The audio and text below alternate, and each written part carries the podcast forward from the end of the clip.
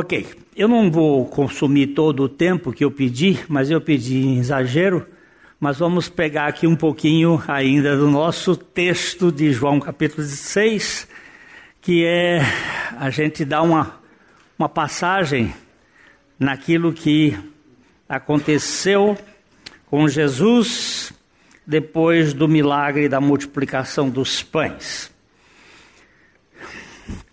É, vamos começar aqui é, então do 30, João 6, 30.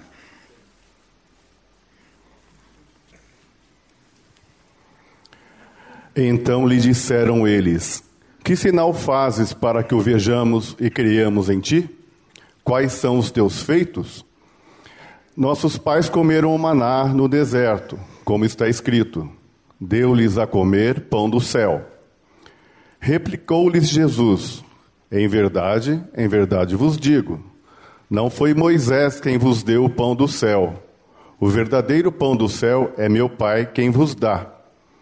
Porque o pão do céu é o que desce do céu e dá vida ao mundo. Então lhe disseram: Senhor, dá-nos sempre desse pão. Declarou-lhes, pois, Jesus: Eu sou o pão da vida. O que vem a mim jamais terá fome. O que crê em mim jamais terá sede. Porém, eu já vos disse que, embora me tenhais visto, não credes. Todo aquele que o Pai me dá, esse virá a mim, e o que vem a mim, de modo nenhum o lançarei fora. Porque eu desci do céu, não para fazer a minha própria vontade, e sim a vontade daquele que me enviou. E a vontade de quem me enviou é esta: que nenhum eu perca de todos os que me deu. Pelo contrário, eu o ressuscitarei no último dia. De fato, a vontade de meu Pai é que todo homem que vira o Filho e nele crer tenha a vida eterna, e eu o ressuscitarei no último dia. Amém. Agora, Pai, o Senhor fala conosco, pelo teu Espírito e pela tua palavra, no nome de Jesus. Amém. Nós já tivemos passando aqui nesse verso 30 o qual, quando eles dizem então, lhe disseram: Que sinal fazes para que o vejamos e creiamos em ti? Observamos que este verbo aqui é um verbo ver, no sentido de ver com os olhos físicos. Mas também vimos aqui que aquilo que o olho não viu, o ouvido não ouviu e não subiu ao coração do homem são as coisas que Deus preparou para os que o amam. Vimos também que a fé é o firme fundamento das coisas que se esperam e a convicção ou prova dos fatos que não se veem. Vimos também não atentando nas coisas que se veem, mas nas que se não veem, porque as que se veem são temporais e as que se não veem são eternas. Existe dois tipos de visão: a visão física e a visão espiritual. A visão física, eu preciso de óculos e eu precisei fazer cirurgia de catarata para poder enxergar melhor. Na visão espiritual, eu não preciso de nada disto. Eu não preciso desta desses equipamentos.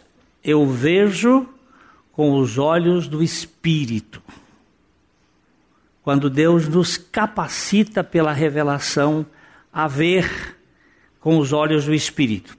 Só para, não é o assunto de hoje, mas nós vamos tocar no verbo ver que está aqui que eles pediram para que vejamos e creamos, é o verbo eido, e é um verbo que está ligado a ver para crer, isso não é possível, já vimos isto aqui, ó, perceber por algum sentido, perceber, notar, discernir, voltar os olhos, a mente, a atenção de algo, prestar atenção, observar. É mais no sentido físico, ok? Agora nós vamos voltar, vamos caminhar um pouquinho e olhar o verbo que está lá embaixo no verbo no verso 40, vir o filho, aonde está ali vir, ver, vir o filho.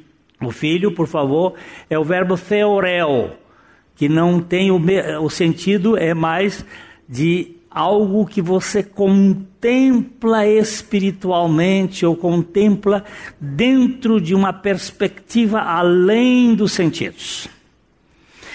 Eles disseram: Nós queremos ver para crer. Lógico que não é assim.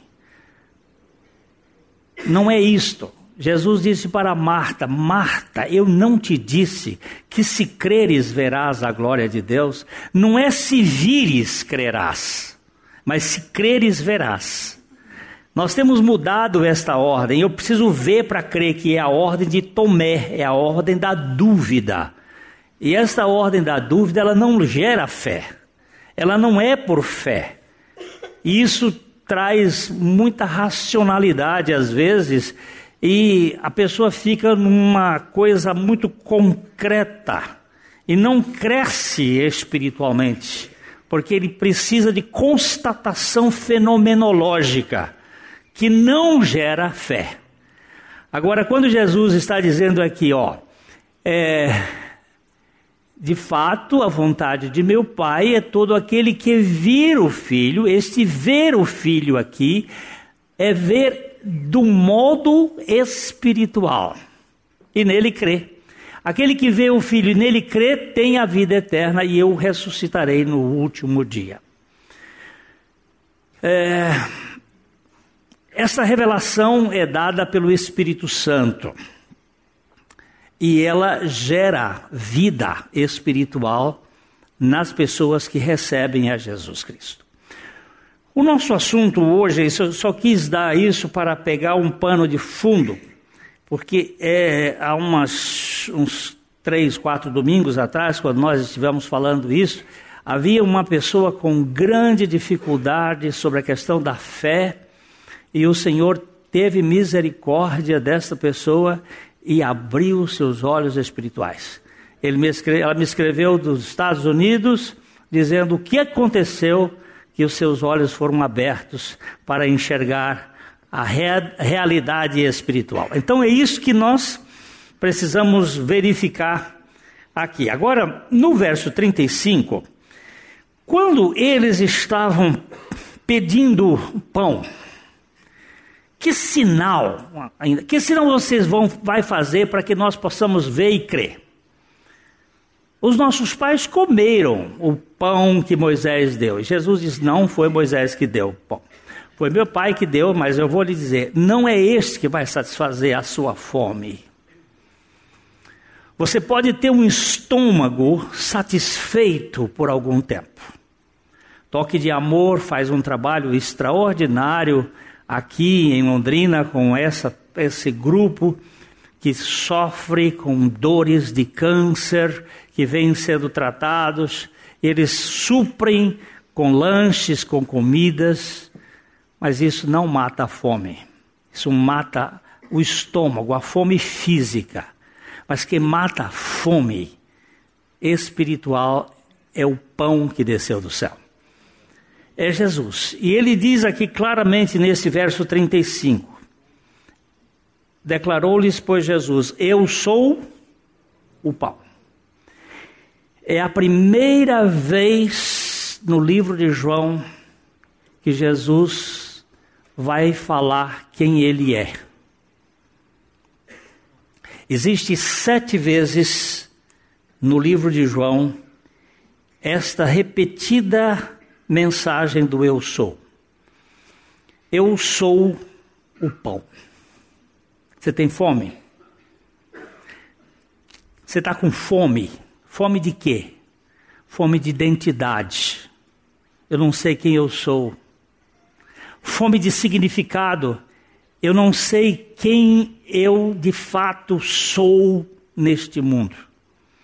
Nós temos procurado ver que as pessoas normalmente buscam significado no ter, no saber no fazer, no poder. Quem é você? A pergunta quem é você? Ela reporta logo para dizer assim: eu sou fulano de tal, que tem um curso tal, que tem um tal coisa assim, assim, assim. Nossa identidade normalmente ela é costurada em cima de um, um predicado de alguma coisa que nós temos ou fazemos. Eu já contei para vocês, só para relembrar, daquela viagem que eu fiz com aquela jornalista do meu lado no avião. Ela é, estava querendo ler o livro que eu estava lendo. Quando eu percebi que ela estava bisbilhotando, eu joguei o livro para o lado dela. E ela aí entabulou uma conversa e aí ela me pergunta: quem você é? Quem, o que, você faz? E aí foi uma hora de voo de Goiânia até São Paulo, eu dizendo que eu querendo dizer quem eu sou, pelo que eu sou, e ela querendo saber quem eu era pelo que eu fazia, ou pelo. Qual é a coisa que você faz? Então é isso que gera normalmente nas pessoas. E quando chegou o avião, desceu em Congonhas, ela disse: Homem de Deus, quem é você? O que é que você faz? Eu disse: Você acabou de dizer. Ela, com aquele homem de Deus, né? Aí nós fomos e lá no, no saguão do aeroporto, eu pude me identificar como filho de Deus. Eu sou um filho de Deus. Essa é a maior identidade. Isso é a maior coisa que pode acontecer. Lá em Recife, eu ia pregar num teatro cheio, muita gente. Chegou o moço que ia fazer a apresentação e disse: Pastor Glênio, Quais são os seus títulos? Eu disse: Eu não, não compro títulos na bolsa de valores. Não, mas quais são os seus cursos? Eu não sou Rio. Eu fui brincando com ele e ele disse: Mas como é que eu vou lhe apresentar? Você me apresenta Glênio Paranaguá, filho do Deus Altíssimo. Aí ele disse: Mas só isso? Por quê? Porque nós estamos acostumados a esses, a esses adendos. Eu disse: se eu dissesse aqui para você que eu sou filho da rainha da Inglaterra, até ontem, né, aquela festona lá, era o neto. Eu sou filho da rainha da Inglaterra. Você ia lá dizer aqui, aqui está o príncipe Glênio Paranaguá, filho da rainha da Inglaterra. Oh, agora eu estou dizendo que eu sou filho do Deus Altíssimo, é só isso? que conceito nós temos de Deus? Ah, é, é, muito. É porque não, nós não temos tido a satisfação de participar do banquete de Mefibosete. Quem foi Mefibosete?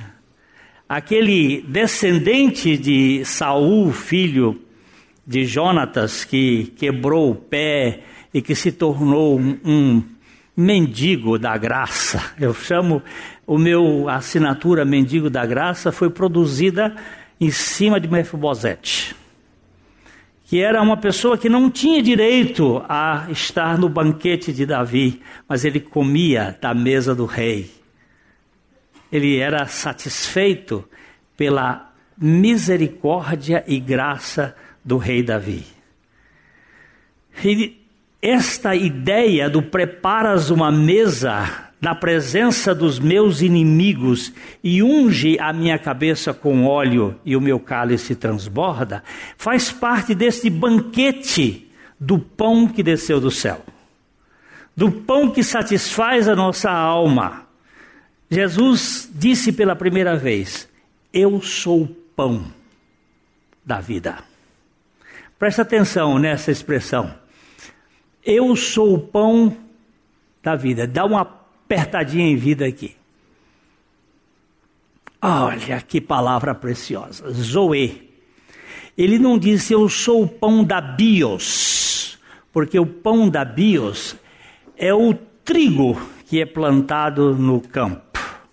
Ele não disse eu sou o pão da psique, porque o pão da psique são as coisas prazerosas deste mundo. Ele disse eu sou o pão da zoe. Eu sou o pão da vida eterna.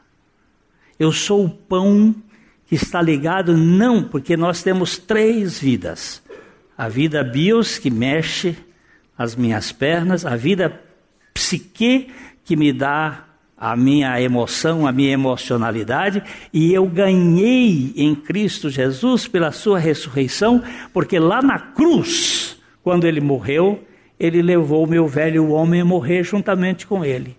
E na ressurreição ele me deu a vida dele, que é a vida bios, não, a vida zoe, que é a vida eterna. Então ele diz aqui: Eu sou o pão da vida, quem vem a mim jamais terá fome. No momento em que você comer Cristo, a sua fome desaparece. Quando você recebe a Cristo como Senhor e Salvador da sua vida, você nunca mais terá fome. Se você continua com fome, é sinal de que você nunca comeu deste pão. Se a sua interioridade, se o seu espírito não está satisfeito, e você está buscando mais e mais e mais e mais, é porque você ainda não comeu do pão celestial.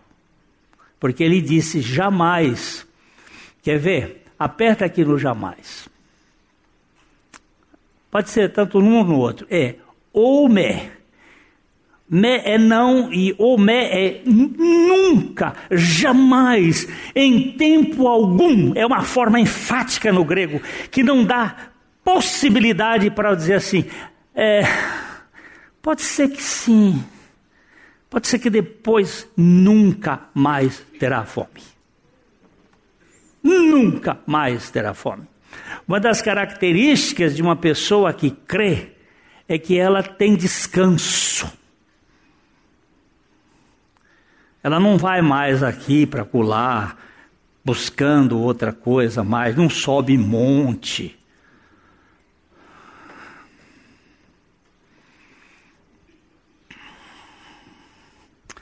Tem tanta coisa buscando, buscando. Eu estava no, no início da minha peregrinação com o Senhor, e aí me convidaram para ir a Cianorte para ver um movimento que estava acontecendo lá. E tivemos que ir para dentro de uma mata. Eu preguei lá na igreja e depois, às 11 horas, nós saímos para ir ver o fogo pegar na mata. Um fogo que pegava e não, e não queimava. E era um, um fogo azul, e eu estava muito impactado com os testemunhos. E vamos lá. Saímos picada dentro, andando por várias horas, saímos e chegamos lá por volta de uma hora da madrugada, dentro da mata lá em. E uma muriçoca que não tinha mais para onde. Né? E e ficamos lá, um grupo relativamente grande, umas 50 pessoas, e canta, e louva, e canta, e canta, e canta. E eu atrás do fogo, eu queria ver o fogo, porque tinha fogo, porque tinha vinha fogo e não apareceu esse fogo. A única coisa que teve lá foi uma moça que caiu endemoniada. E quando nós voltávamos, já ao romper da manhã, eu de cabeça baixa, lá pelos últimos atrás, eu disse, Senhor, ele disse, bem feito.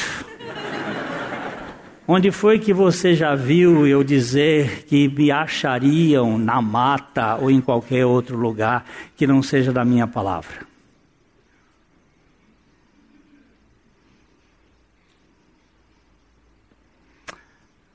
Ele é o pão. Por que pão? Eu estou com a casa, lá em casa está um negócio assim, é cada mês vem uma. Quer dizer, fevereiro, janeiro veio uma neta, fevereiro veio outra neta, agora em maio veio outra neta. Tudo chegando, tudo quanto é moça está chegando na minha casa. Eu estou impressionado com a netaiada que está chegando lá em casa. Mas a primeira coisa que elas fazem é mamar.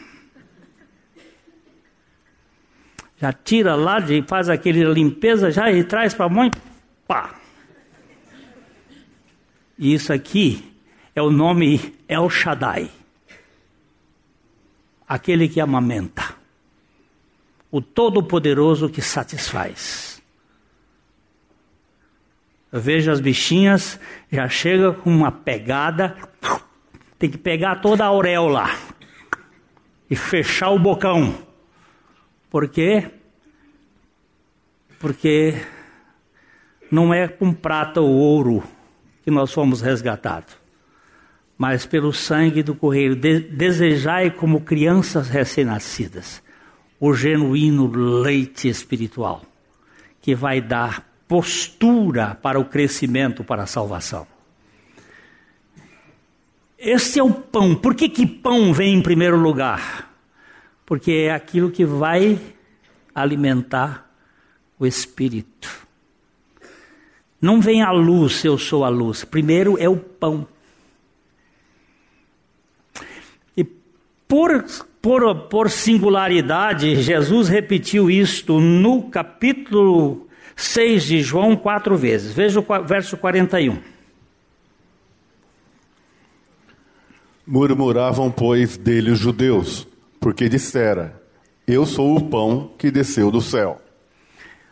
Os judeus começaram a ter problemas com Jesus e começaram a murmurar logo, porque ele disse: Eu sou o pão. Eu sou o pão que desceu do céu.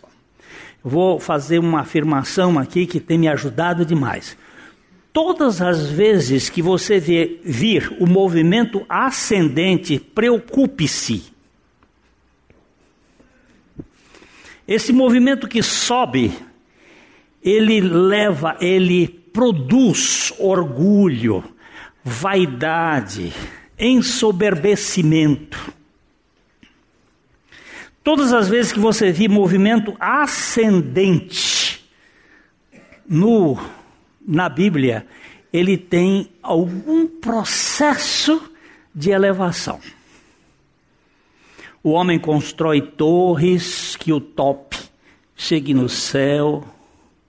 Eles tentam ser alpinistas. Agora, todo movimento que desce, passa a prestar atenção. Quando desce, vem do céu.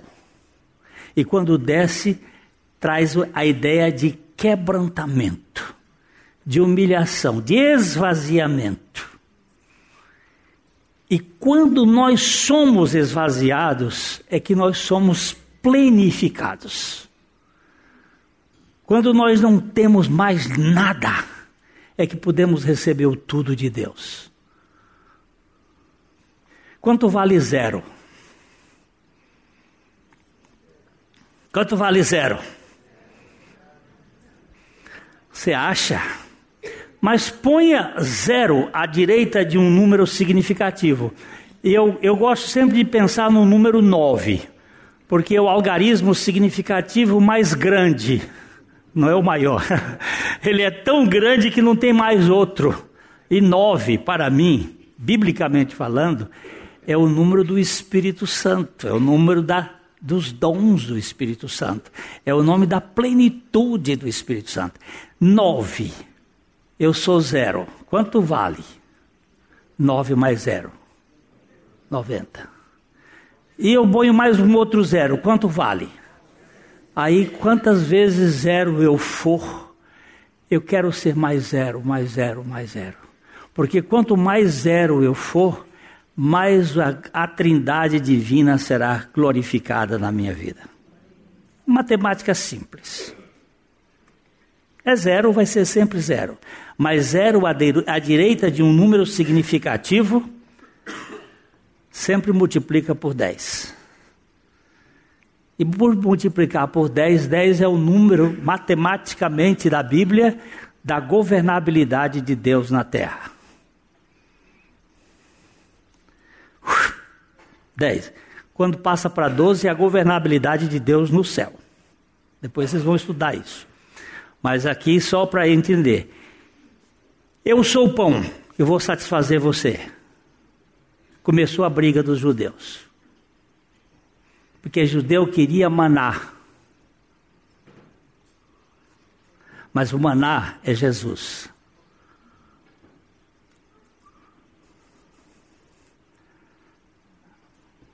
Eu não guardei de cabeça, agora estou com. Vamos ver João é, 6,48. Eu sou o pão da vida. Eu sou o pão da vida? Vossos pais comeram o maná no deserto e morreram. Este é o pão que desce do céu, para que todo que dele comer não pereça. Pronto. Eu sou o pão da vida. Os caras estão brigando e Jesus continua dizendo: se vocês não comerem de mim, depois ele vai dizer mais claramente: vocês não vão ter satisfação. Os seus pais comeram, os vossos pais comeram o pão no deserto e morreram. Eu sou o pão que desceu. Esse é que dá sentido ao espírito do homem. Não é você frequentar a igreja, não é você estudar a Bíblia, não é você. Tudo isso é importante, é maravilhoso. Mas isso só não vai satisfazer você.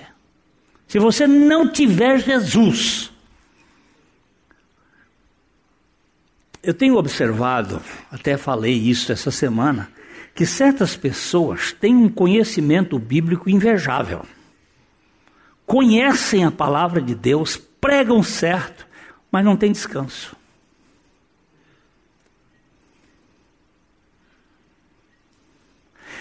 Sabe de qual salteada a doutrina, mas vive amargurado no espírito. Vive sofrendo aquilo, parece que está lá metido. Não tem aquela coisa assim suave. Não. A gente tem problemas nesse mundo, mas a pessoa fica lá remoendo, remoendo.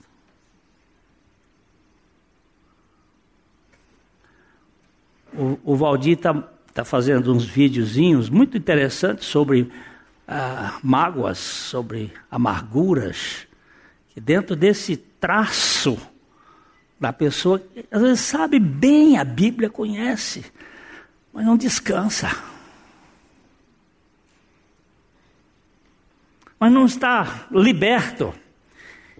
Mais uma vez, Jesus, nesse capítulo, verso 51, ele fala que eu sou o pão. Eu sou o pão vivo que desceu do céu. Se alguém dele comer, viverá eternamente. E o pão que eu darei pela vida do mundo é a minha carne Disput... Pode, pode ah, disputavam os judeus entre si. Disputaram, disputavam, pois, os judeus entre si, dizendo: Como pode este dar-nos a comer a sua própria carne? Ó, aí, aí vai ser o outro, outro problema. O primeiro problema era não entender o que era o pão. E que esse pão era para o mundo, não era só para judeus, não era um manar do deserto para os judeus, era um manar para o mundo. para que todo aquele que comer dele não passe fome. Eu sou o pão. Você não vai encontrar a satisfação do seu espírito em esoterismo, nem em teologia, nem em conhecimentos mais evoluídos deste mundo. Você vai encontrar a satisfação do pão da vida quando você sentar nesta mesa e disser Amém. Porque tanto são as promessas de Deus quanto nelas estão o Amém. Quando você se apropriar da suficiência de Jesus Cristo. É, eu vou ah, dar um caminhadinho, mas eu não. Um outro eu sou. Eu vou trabalhar só três hoje. O outro eu sou de Jesus está em João 8, 12. Depois de comer, a gente precisa ter iluminação. Precisa saber para onde vamos. João 8, 12. De novo, lhes falava Jesus, dizendo: Eu sou a luz do mundo. Quem me segue não andará nas trevas, pelo contrário, terá a luz da vida. Aqui ele usou duas questões. Eu sou a luz do mundo. Terá a luz da vida. A vida é a palavra Zoe também. Eu não sou a luz para os judeus apenas, eu sou a luz do mundo. Eu sou a luz para o mundo. Ele está quebrando paradigmas judaicos que achavam que só eles eram o povo especial de Deus. É, mas era por eles que Jesus queria vir ao mundo, era a semente de Isaac. Ele, então, eu sou a luz do mundo.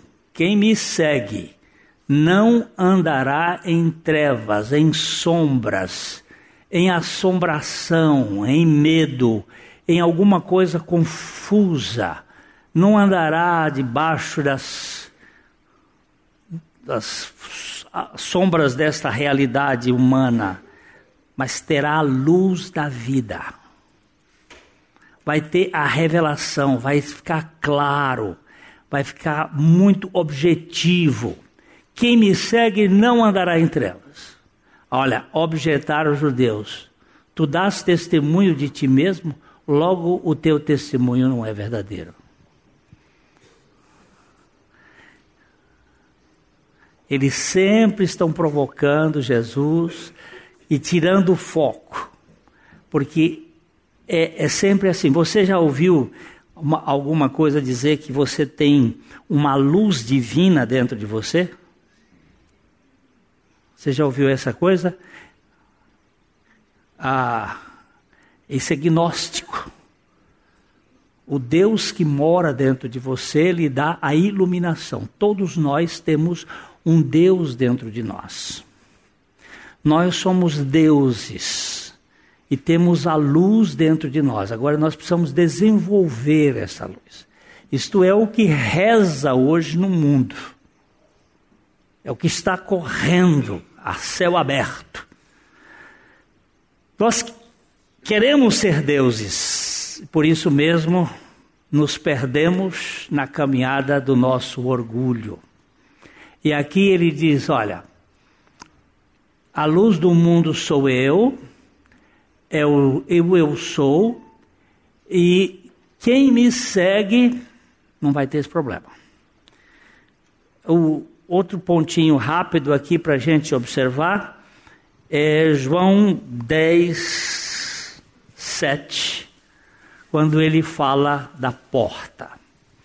Eu preciso de comida, eu preciso de luz e eu preciso de uma porta para entrar e sair e achar pastagem. Jesus, pois, lhes afirmou de novo: Em verdade, em verdade vos digo, eu sou a porta das ovelhas. Todos quantos vierem antes de mim são ladrões e salteadores, mas as ovelhas não lhes deram ouvido. Eu sou a porta. Se alguém entrar por mim, será salvo entrará e sairá e achará pastagem.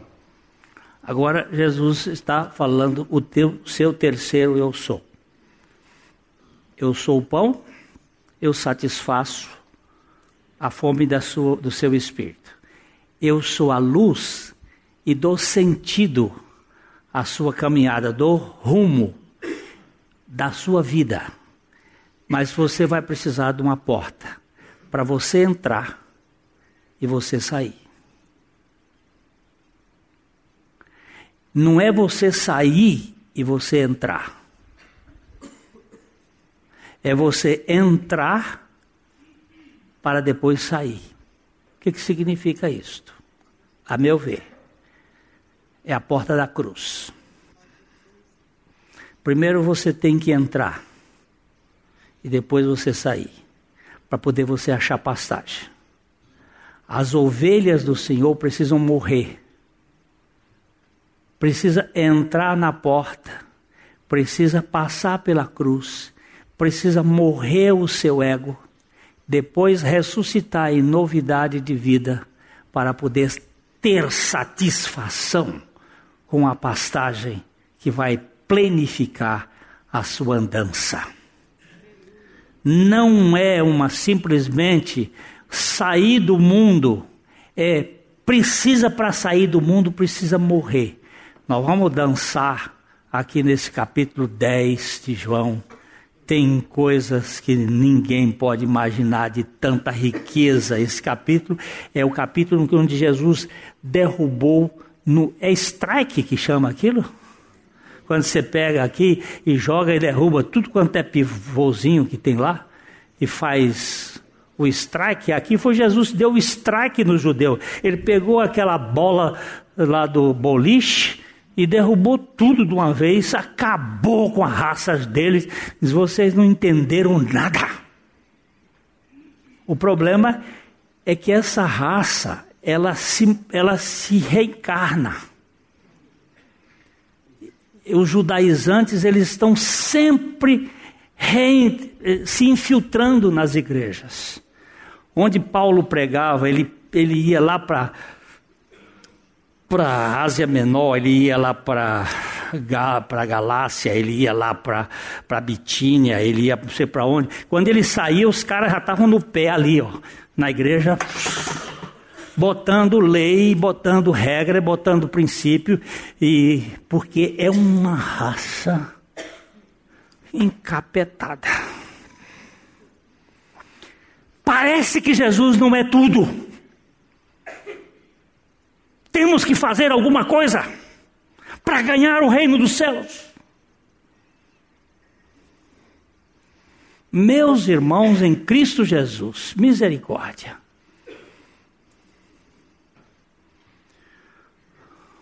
O Evangelho é Jesus Cristo fazendo tudo para quem nada merece. E você não vai fazer nada, vou fazer aquilo que o Espírito Santo, que o Pai preparou para que eu andasse naquilo, mas é por graça. Não tem nenhum cheiro de suor. Os sacerdotes eles não podiam usar roupa de lã. Os sacerdotes tinham que usar roupa de linho para não suar. Eles não podiam trazer sudorese, porque suor é fruto do pecado. Com o suor do teu rosto ganharás o teu pão. Por que, que a oferta de Caim foi rejeitada? Porque a oferta de Caim significava o esforço da plantação da colheita para trazer aquilo que era fruto do seu trabalho. O, a oferta de Abel foi aceita porque a oferta de Abel era a oferta do substituto, daquele que morria por. É a oferta de Cristo. Nós somos aceitos é por Jesus Cristo e não pelo que nós fazemos. Então aqui nós temos Jesus dizendo: você precisa comer se você nasceu de novo, você precisa de, de visão, porque a entrada e a saída desta vida cristã é pela morte e pela ressurreição do Senhor. Tem muita coisa, mas vamos parar. E... Nós vamos ver depois Jesus dizendo que ele é o pastor, eu sou o bom pastor, o bom pastor dá a vida pelas suas ovelhas. Depois ele vai dizer, eu sou a ressurreição e a vida. Depois ele vai dizer, eu sou o caminho, a verdade e a vida. E depois ele vai dizer, eu sou a videira verdadeira. E tudo aqui um caminho: comida, visão, vida de redenção intimidade com o pastor, e depois dessa intimidade com o pastor vem a vida ressurreta que vem dar sentido, e aí a caminhada cristã é em plenitude até a alegria, porque a última eu sou a videira verdadeira, tudo na dependência dele. Ele vai nos satisfazer com o vinho que desce do trono da graça para nos dar plena alegria. Um cristão que não tem tribulação neste mundo tem que rever a sua vida cristã. Mas um cristão que não se alegra na tribulação também tem que rever a sua experiência.